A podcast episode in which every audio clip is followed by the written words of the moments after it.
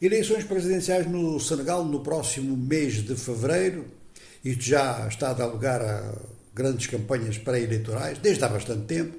Desde o momento em que, por exemplo, Macky Sall, o atual presidente, declarou que não era candidato. E isto foi na sequência de uma luta interna no seu próprio partido. Ele pretendia um mandato suplementar, o que implicava mudança na Constituição, mas eh, dentro do partido considerou-se que não havia razão para fazer isso e ele então eh, renunciou a um terceiro mandato. Começou uma luta dentro do seu próprio partido, vários candidatos em potencial. De qualquer forma, há 79 candidatos no total. E desses 79, muito poucos vão ficar.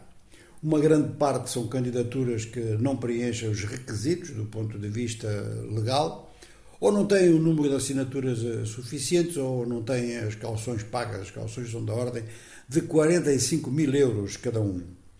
O Tribunal Constitucional é que vai decidir isto no próximo dia 20 de janeiro. No entanto, algumas candidaturas estão em risco e são de personalidades da oposição e importantes. Desde logo Osmano Sonko, que está preso, tem sido visto como um opositor que se movimenta muito, foi acusado até de violação sexual, por essa razão foi preso, e ele continua a dizer que foi uma armadilha política. Bom, o problema é que ele foi retirado dos registros eleitorais e, não estando inscrito nas listas eleitorais, não pode ser candidato. Mas há poucas semanas um tribunal mudou esta acusação, ou esta decisão anterior, e ele voltou, ou devia ter voltado, para as listas eleitorais, mas ainda não está inscrito. Ou seja, que a entidade que o deve fazer não seguiu a decisão do tribunal. Ele continua a batalhar, a dizer que vai apresentar-se como candidato. Aliás, ele apresentou os documentos com algumas falhas, mas só para garantir que o fazia antes do dia 26 de dezembro.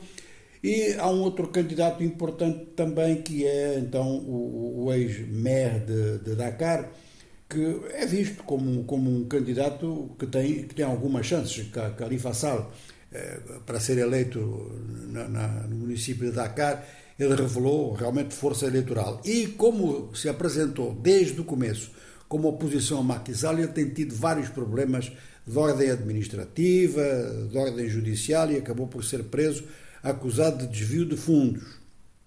Tinha que pagar uma multa, uma multa muito forte, mas depois foi amnistiado de pagar esta multa e ele considera que as acusações eh, caíram todas. Ele também diz que este processo foi eh, politicamente criado.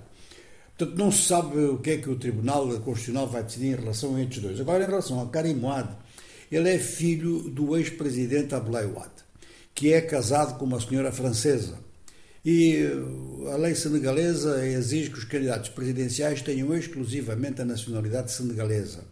Ele tem que provar isso. Os seus adversários dizem que ele tem a nacionalidade francesa também. Eh, os seus partidários dizem que é mentira, que não tem.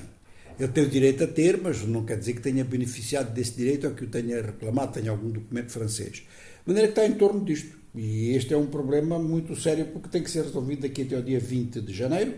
E do dia 20 de janeiro até às eleições fica muito pouco tempo para diversas campanhas eleitorais em relação a outras que já estão mais garantidas. Vamos só sublinhar que o general Emeti, que comanda a força de apoio rápido no Sudão, e que está em guerra civil contra o exército regular, o general Emeti, cujo nome, nome de registro é Mohamed Hamdoun Doglo, esteve ontem em Kampala, falou com Museveni e está hoje em Addis Abeba.